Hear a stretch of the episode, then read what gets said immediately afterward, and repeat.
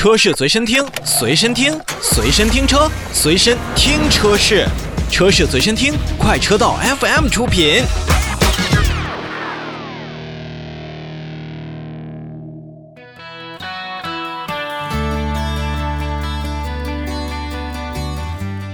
今天的车坛一周秀里面呢，我们要跟大家聊一聊，在去年二零二零年最具话题的车型之一，同时呢，也在聊一聊这台车型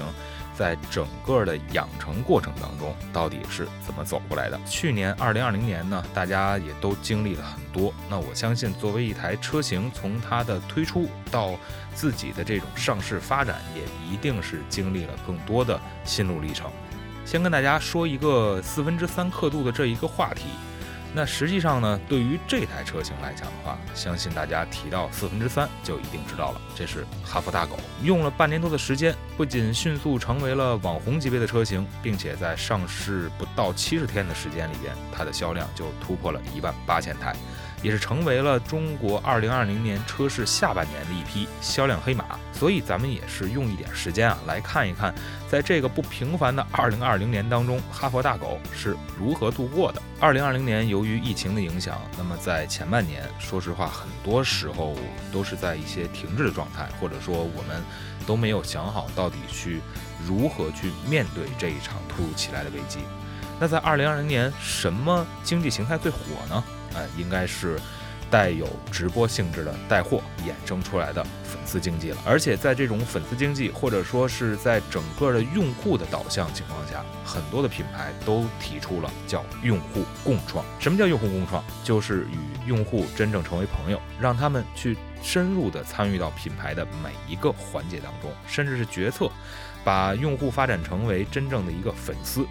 那在六月份，哈佛的一场一字万金的这样的一个活动，也是为四分之三刻度的座驾新车进行了品牌征名，由各路网红大神、网友大神进行大开脑洞。大狗这个名字呢，也是脱颖而出。这个名字不仅是改写了哈佛自己 H 系和 F 系两大产品序列命名的规则，而且在整个汽车圈里边也是具有划时代意义的。而且哈佛大狗在此后的征名路上也是越走越远，从它的配配色到车型配置的命名，也都是让用户体会到了用户共创的一种乐趣。针对于年轻消费者，如何让他们和自己的汽车品牌和产品玩在一起？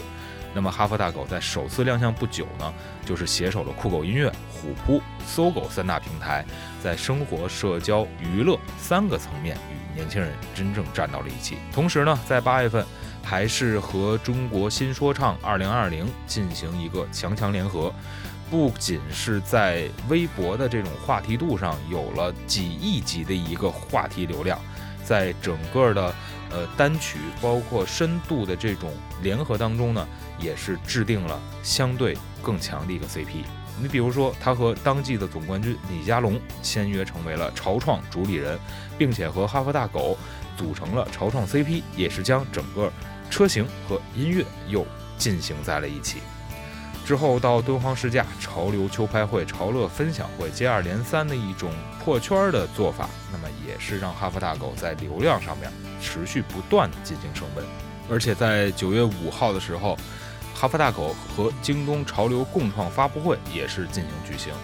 电商、汽车这原本好像并不搭边的两个行业，也是因为大狗联系在了一起。同时呢，之前我们老说电商可能会进行，呃，这种线上的销售啊，等等等等。不光是这样，他们也是会有更多的一些深入的合作。那此后呢，就要回归相对传统了，试驾会、秋拍会、上市会，以及 2.0T 四驱车型中华田园版车型在广州车展上进行预热启动发售，也都是让哈佛大狗这一个车款在整个2020年的下半年。它的话题度就没有停歇过。说实话，现在哈弗大狗已经拥有了四款产品，并且 2.0T 的四驱版本的车型也是在预售的路上。那么在整个的这种感觉当中，2021年估计哈弗大狗也会推出更多的和用户共创为基础，打造出更多更好玩、更有意义的一些活动，让我们消费者来共同参与。